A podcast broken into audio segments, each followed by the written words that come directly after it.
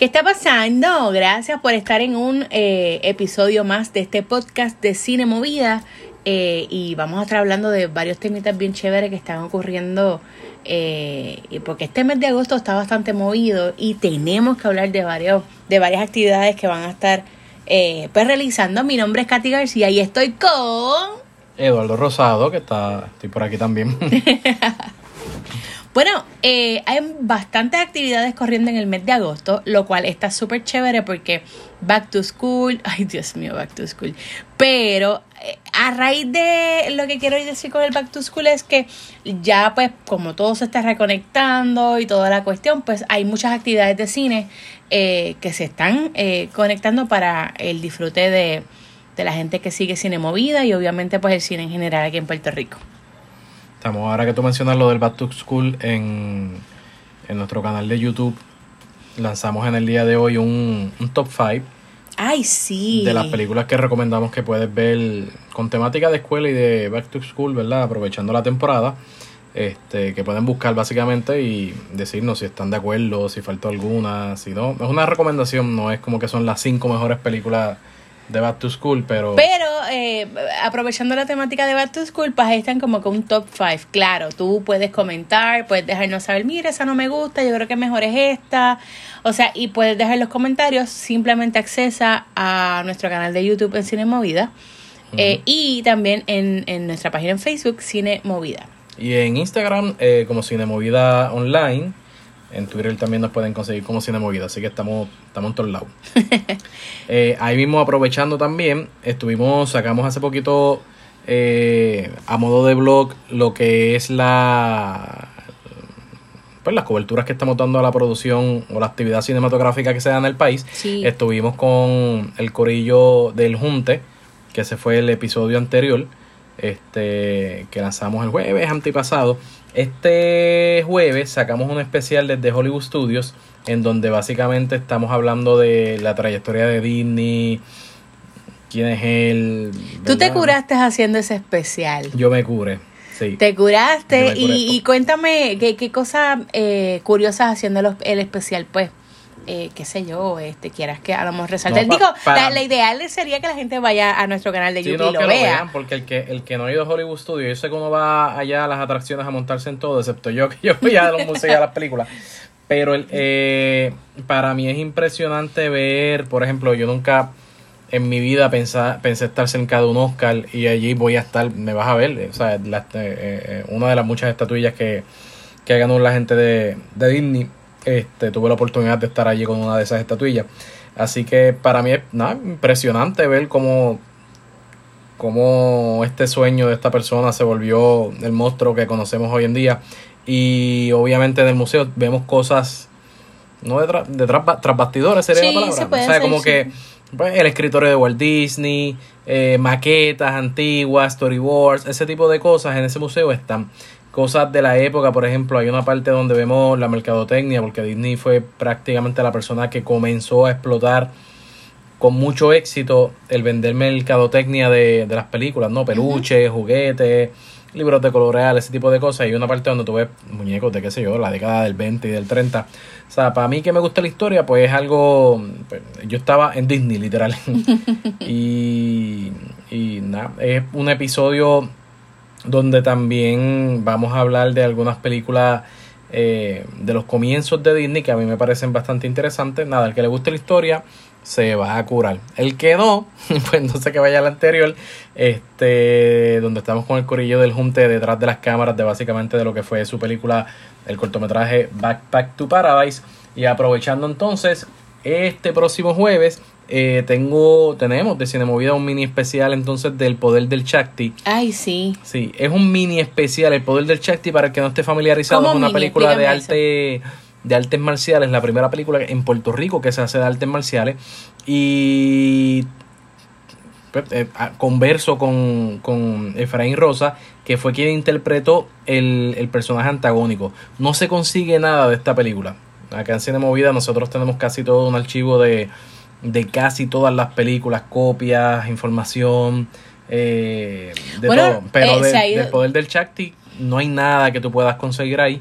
y lo poquito que hay, pues nosotros lo vamos a empezar a sacar a la luz con esta primera entrevista al actor Efraín Rosas, que nos va a hablar, ¿verdad?, de su proceso y de lo que fue trabajar en esa emblemática película que no es, que no se habla mucho, pero nada, tienen que ver el especial, porque la película ellos fueron a grabar hasta Universal Studios, ellos se codieron entre estrellas, a la premier fue un eventazo, que no ninguna película puertorriqueña ha tenido una premier al nivel de como lo tuvo esa película en la década de los 90. O sea, hay muchas cosas de ese filme que lo sacan del montón y que se han perdido en la historia porque como nadie habla de ella, claro. está, como que olvidado. No, y que también, pues, por ejemplo, los realizadores de la película, eh, la productora y, y, la persona, ¿verdad? El director, hace tiempo no se sabe de estas personas tampoco, o sea, excepto de, por ejemplo, Efraín Rosado, obviamente está quizás más accesible a nosotros porque él, él está, él es profesor, está como que eh, eh, activo en, en, ¿verdad? Últimamente, en los últimos años ha estado bastante activo, pero que también hay que ver también qué, qué, qué ha ocurrido con estas personas que han sido pilares en este proyecto eh, y, Sí que los vamos a ver, están ahí. José Lando, que fue el director, el productor y el, actor protagónico, él estuvo filmando con David Aponte, que descansa en paz, una película de artes marciales hace un año y pico, algo así. Mm. Este, que se me pasa el título ahora mismo, pero que es lo próximo que él estaría sacando a cine, me imagino ya el próximo año. Y nada, es una persona bien reservada es una persona que pues eh, en su momento ya lo tendremos en Cine Movida y, y, hablaremos, ¿verdad? Y veremos también lo que ha sido su carrera. Y yo creo que el primer hint con eso va a ser esta, esta entrevista de Efraín. Sería bien interesante tenerlo. Y, obviamente pues que nos hable de, de, de, de, cómo él se ha, después de esta eh, película, cómo él se ha desenvuelto en, el cine, eh, tanto aquí en Puerto Rico como, ¿verdad? En, en su carrera, ¿no? Y, esas actividades, esta semana, como dijo Katy al principio, hay un montón de cosas. Está pendiente por ahí, todavía no tiene la fecha exacta, pero ahora en agosto va el Cinecampus, ¿correcto? Sí, eh, Cinecampus, esto está bien interesante porque los talleres que se van a estar dando, eh, talleres y seminarios, es una, es una combinación de ambas. Eh, van a ser prácticamente todos en, en Caribbean Cinemas en, en.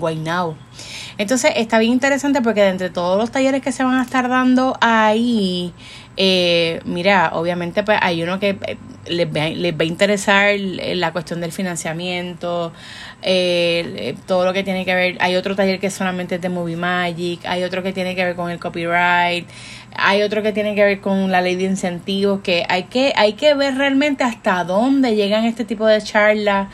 Eh, y si realmente verdad este puede abarcar pero aunque eh, sean aunque sean básicos introductorios no el tema está tiene buenísimo. cosas geniales. Por ejemplo hay uno ahí que es de los 10 mandamientos para no violar los derechos de, autor, hay cosas que que yo creo que en cualquier escala está chévere uno ir y además son gratuitos. Si son gratis para el público, lo interesante del caso es que tienes que entrar a la página de Cinema Campus, cinecampuspr.com y ahí es bien importante que accedas al, al taller o seminario que te interesa.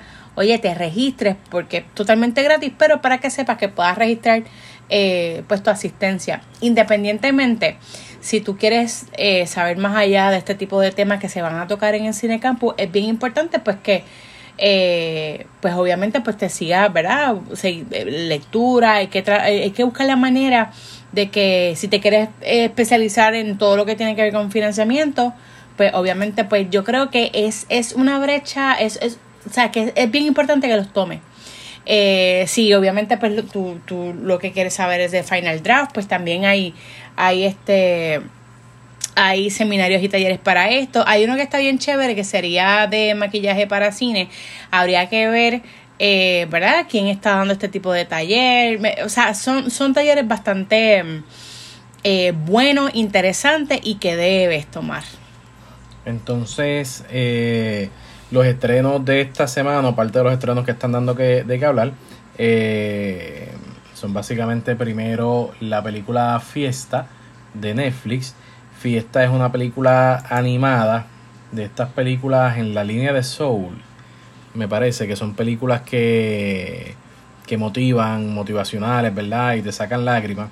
Eh, yo digo fiesta, perdóname, vivo. perdón, pichen, pichena lo de fiesta, pues estoy en la mente con otra cosa. Eh, pero vivo en Netflix. No la he visto aún, no la he visto, no he tenido break. Así que... Esas películas son chulas, es como que para verla con los nenes, o sea, eh, ese tipo de película es, bien chula. Obviamente, pues, es una historia bien bonita, te va a hacer reír, te va a hacer llorar. Eh, y al final del día, pues, uno... Digo, a mí me gustan ese tipo de películas. Y claro, esas películas que son tanto para los papás como para los claro. Entonces, la que sí vi... Eh, y no sé, tengo mis reservas con ella, es la de, de Suicide Squad que está en HBO. Eh, la pueden ver en cine y en, y en, HBO, eh, Max, el que sea de tu predilección, ¿verdad? Este, me la disfruté. Yo creo que es una película más adicional. A diferencia de muchos que están diciendo que, que está mejor que la segunda, yo no sé, yo me disfruté más la primera. Con excepción de lo del Joker, o, tratando de ser racional con lo del Joker, siento que me disfruté más la. La primera. Sí, que esta.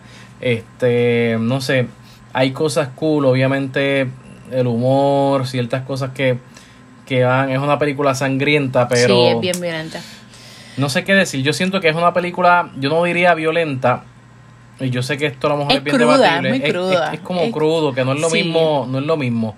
Yo creo que una película puede ser violenta sin ser cruda y una película puede ser cruda y no necesariamente violenta. O sea, yo siento que es una película que muestra crudeza, seso, sangre, matanzas, pero no lo siento violento. Mm, es, graciosa. Amo a Harley Quinn. Sí, que pues como que pues, pues, no sé. O sea, está genial, pero para mí como que pues no sé, yo no no no sé si era la hora, no sé si ya a lo mejor es que estoy saturado de películas de superhéroes. No sé si que es que tenía altas expectativas eh, veo que hay personas que la odiaron, que dicen que es aburrida o que se aburrieron. Veo otras personas que van por, dicen que es lo mejor de DC después de Dark Knight.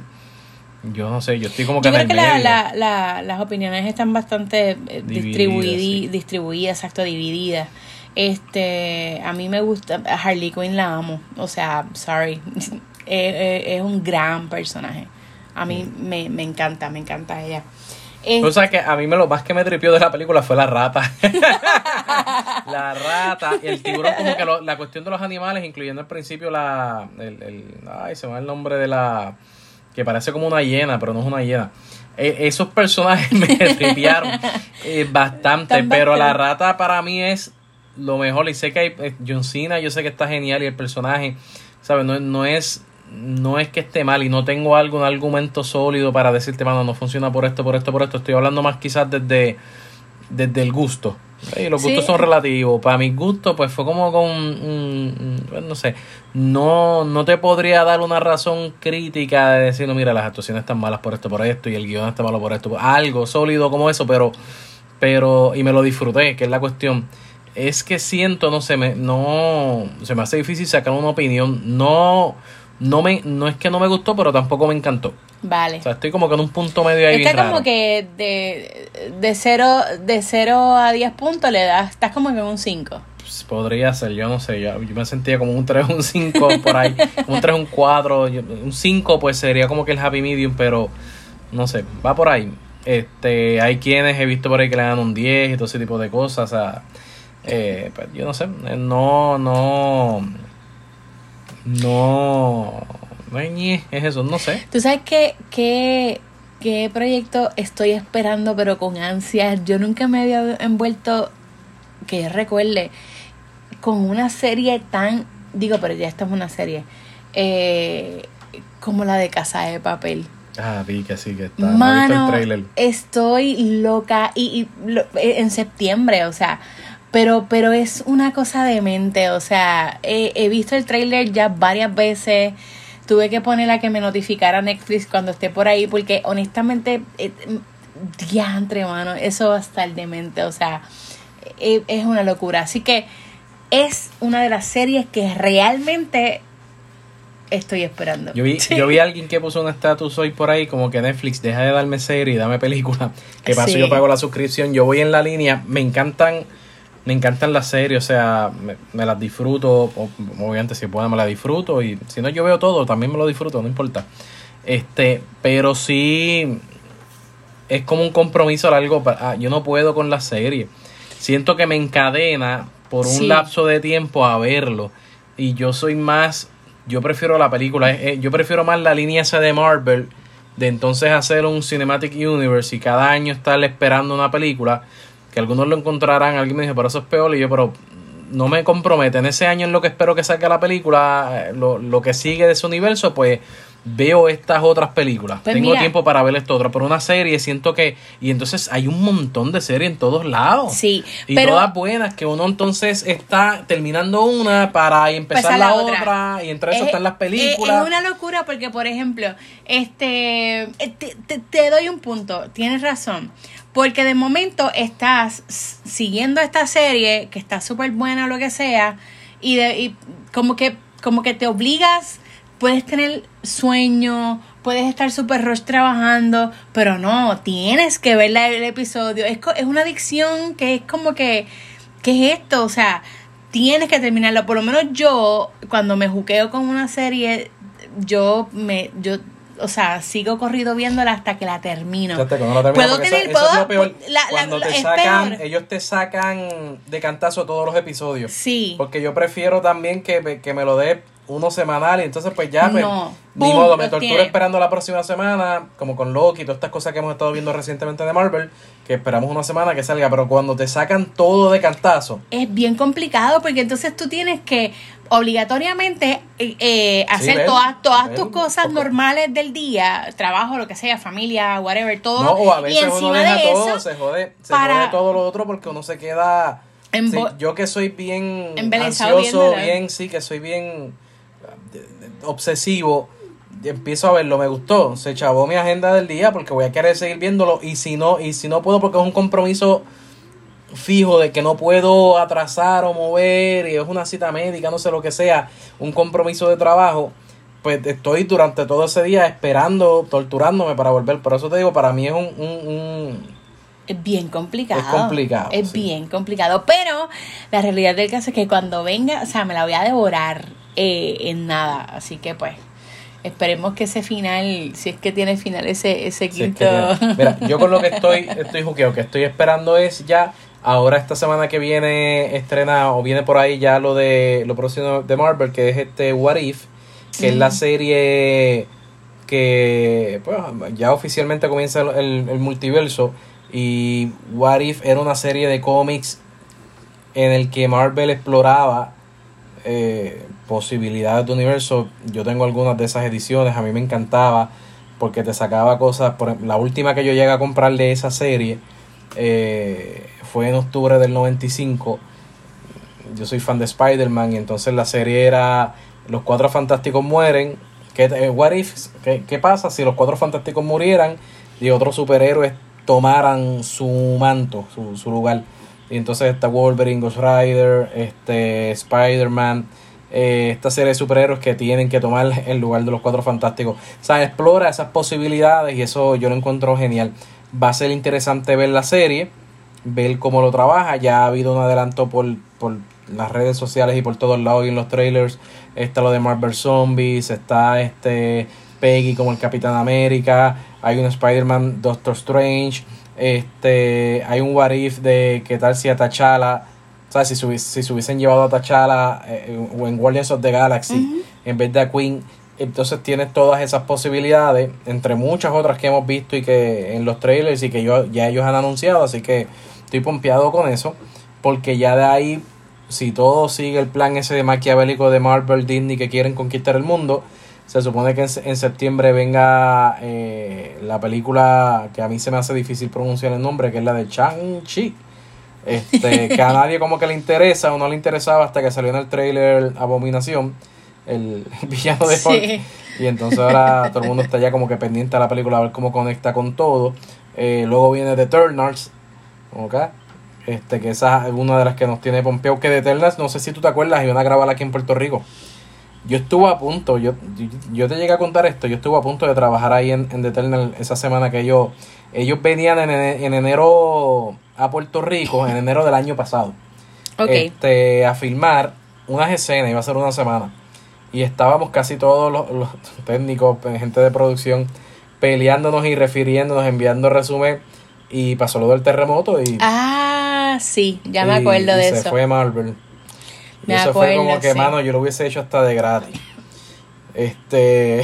Sí, no, imagínate estar en ese. Sí, me acuerdo, me acuerdo de, ese, de esa época. Así que The Eternals viene por ahí, pero obviamente a mí la que me tiene más pompeado o ya también desesperado, sobre todo porque el tema es que ellos no han, sido bien herméticos como nunca con esta, con Spider-Man No Way Home, que es la tercera parte en la trilogía de Spider-Man en el MCU, eh, y que cierra esa trilogía que me ha parecido genial que lo hayan hecho en la escuela, en, en otros lugares, a veces con, con, panas cuando hablo, para mí lo que ha hecho Marvel con Spider-Man, aunque hay personas que no les ha gustado y prefieren todavía la trilogía original, eh, o prefieren a Tobey Maguire sobre este Peter Parker, Ay, a mí me eh, encanta, este, me encanta no, este Para mí lo que han hecho esta gente sí es genial, es súper genial.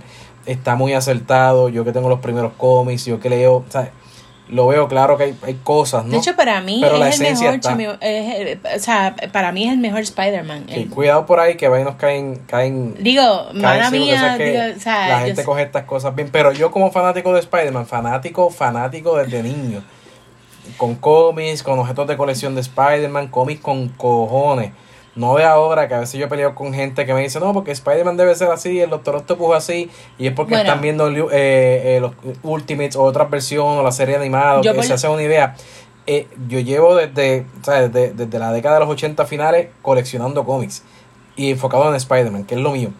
Y como fanático de Spider-Man, para mí, me digan lo que digan otros verdaderos fanáticos de Spider-Man, este para mí es el mejor.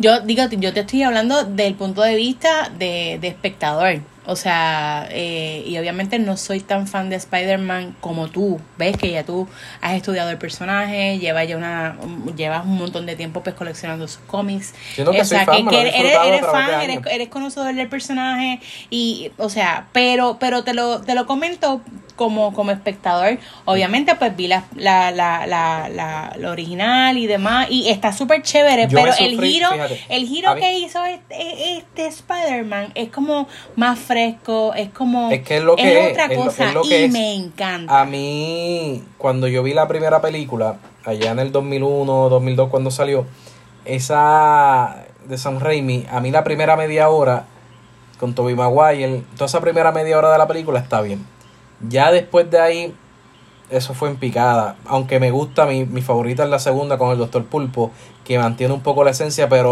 él dejó a Peter en donde Peter estaba, ese personaje, en, en los primeros dos ediciones, un nerd tonto buleado, y, y él no era él no era así, sobre todo una vez él adquiere los poderes, él no era este nerd tonto, tímido, buleado, lo buleaba Flash, y sí, pero eventualmente él una vez adquiere los poderes, él, aprende, él, no era un tonto, él era, no sé, él hacía frente. E, eso un poquito lo tiene Andrew Garfield en las de Amazing, que le hace frente a Flash, aunque lo bulean, va por ahí. Entonces, para mí de todas, la más desacertada es esa trilogía de Sam Raimi. Aunque me encanta el Doctor Octopus, y entonces están todos estos rumores acá con esta película que regresa, que está el Doctor Octopus, que eh, Jamie Foxx regresa como Electro. Tienes entonces que supuestamente esta semana han estado viendo a, a, las actrices o actores de estas películas de nuevo visitando el set y entonces hay todos estos rumores acerca de la película que a lo mejor ninguno de ellos se da o ninguno de ellos es, pero ciertamente hay mucha expectativa con, con, con Spider-Man No Way Home. Eh, Marvel que como desde un año antes está siempre promocionando y tirando trailer, poster, cosas de las películas de esta no ha sacado nada, nada, nada. Y estamos a cuatro meses de diciembre, este, agosto, septiembre, eh, octubre, noviembre. Estamos ahí al lado, estamos ahí, al, lado. Y es, y, y, pues para mí sí eso es un poquito desesperante. Estoy loco ya porque salga aunque sea un teaser, que nos den un hint de algo. Este, yo pensé que después que saliera Loki iban a tirar algo de, de Spider-Man. Y lo aguantaron, o sea, todavía no ha salido nada. lo aguantaron. Eh, Angelito me dice, Angelito publicó en Cinemovida una nota de que hay rumores de que supuestamente la atrasen. A lo mejor por eso también están aguantando, porque como está esto todavía del COVID, del Delta, pues están medios aguantó y por eso a lo mejor no se comprometen, como pasó a lo mejor con ciertas películas Venom, por ejemplo. Venom llegaron a tirar el primer trailer y mira todo el tiempo que ha pasado. Ghostbusters, que es otra que espero, habían tirado el trailer originalmente en ese proceso de cuando empezó el COVID.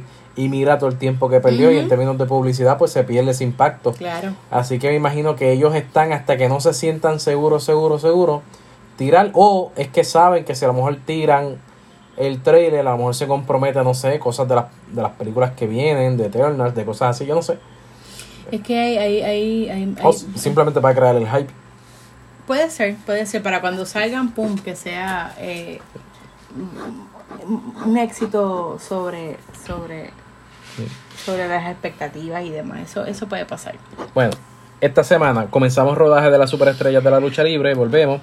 Entonces, eh, estamos, por lo menos yo estoy buscando personas interesadas en que, quieran participar en la película. Necesitamos personas como Billis, o sea, extras que, que nos salgan, gente que, no, que nos dé una ayuda en el área técnica o de producción este, ¿verdad? Con todos los protocolos de COVID. Sí, no, realmente, realmente eh, personas que estén interesadas, ya sea en el área técnica o eh, como extra, es bien importante pues que se comunique con nosotros a todas las redes sociales de, de, de Cine Movida o también pueden escribirnos a superestrellas lucha libre 2021 arroba gmail.com eh, y nos dejan saber, ¿verdad? Su interés en participar eh, o hacer su práctica, ¿verdad? En el área técnica eh, estar en el set con nosotros. Eh, de igual manera, si quieres ser extra, también puedes contactarnos y, lo vamos a, tener en consideración.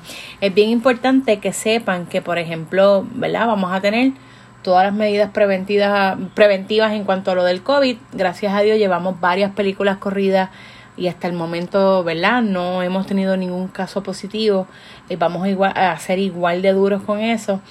Pero eh, si tienes tu evidencia de, vacunado y demás, es bien importante que la presentes. O si no, a la hora de tú contactarte con nosotros acá en producción, pues obviamente pues eh, hay que pues, realizarte la prueba y toda la cosa. Así que ya son detallitos quizás un poquito más internos. Pero si estás interesado, comunícate con nosotros. Entonces, eh, finalmente, mañana lunes, mañana lunes este, estoy en los Cinema Talks. Cinema Talks, mi inglés es fatal. Cinema, Talks. Válgame. Este con, ah. con Efraín Rosa, que vamos a estar charlando básicamente de su carrera eh, actoral en teatro y cine. Eh, ¿Verdad? Eso es en vivo. Tienen que buscar la página de el Puerto Rico Film Festival. Al momento que sale, ¿verdad? Que escuches esto, es el lunes 9 de agosto.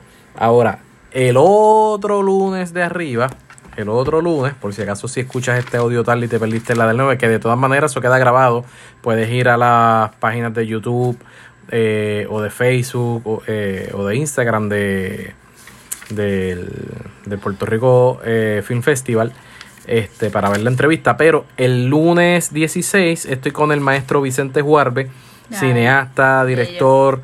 Eh, su película más conocida es, Cayo. Obviamente vamos a hablar de todo, desde antes de Cayo hasta, pues, ¿verdad? Hasta el, presente. Así que pendientes a... Vete, busca ahora mismo las redes sociales del Puerto Rico Film Festival, que era lo que era antes Puerto Rico eh, International Film Festival, que era antes lo que era Enfoque.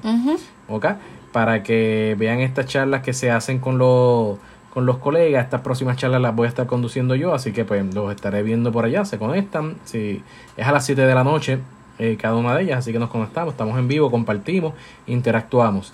El viernes 13 de este, de este mes corriente estoy en el CAT de Caguas a las 10 de la mañana ofreciendo un taller de cine. Eh, es gratuito. Todo lo que tienes que hacer es comunicarte, ¿verdad? Con, busca en las redes sociales al CAT de Caguas da una llamada, ¿verdad? Busca el teléfono de, la institución eh, para que puedas asistirle a este taller que está ofreciendo el CAT de manera gratuita. Es como parte de su open house para que conozcas las facilidades también. Si estás interesado en estudiar allí en el CAT o, en estudiar cine, pues que vea lo que se ofrece allí.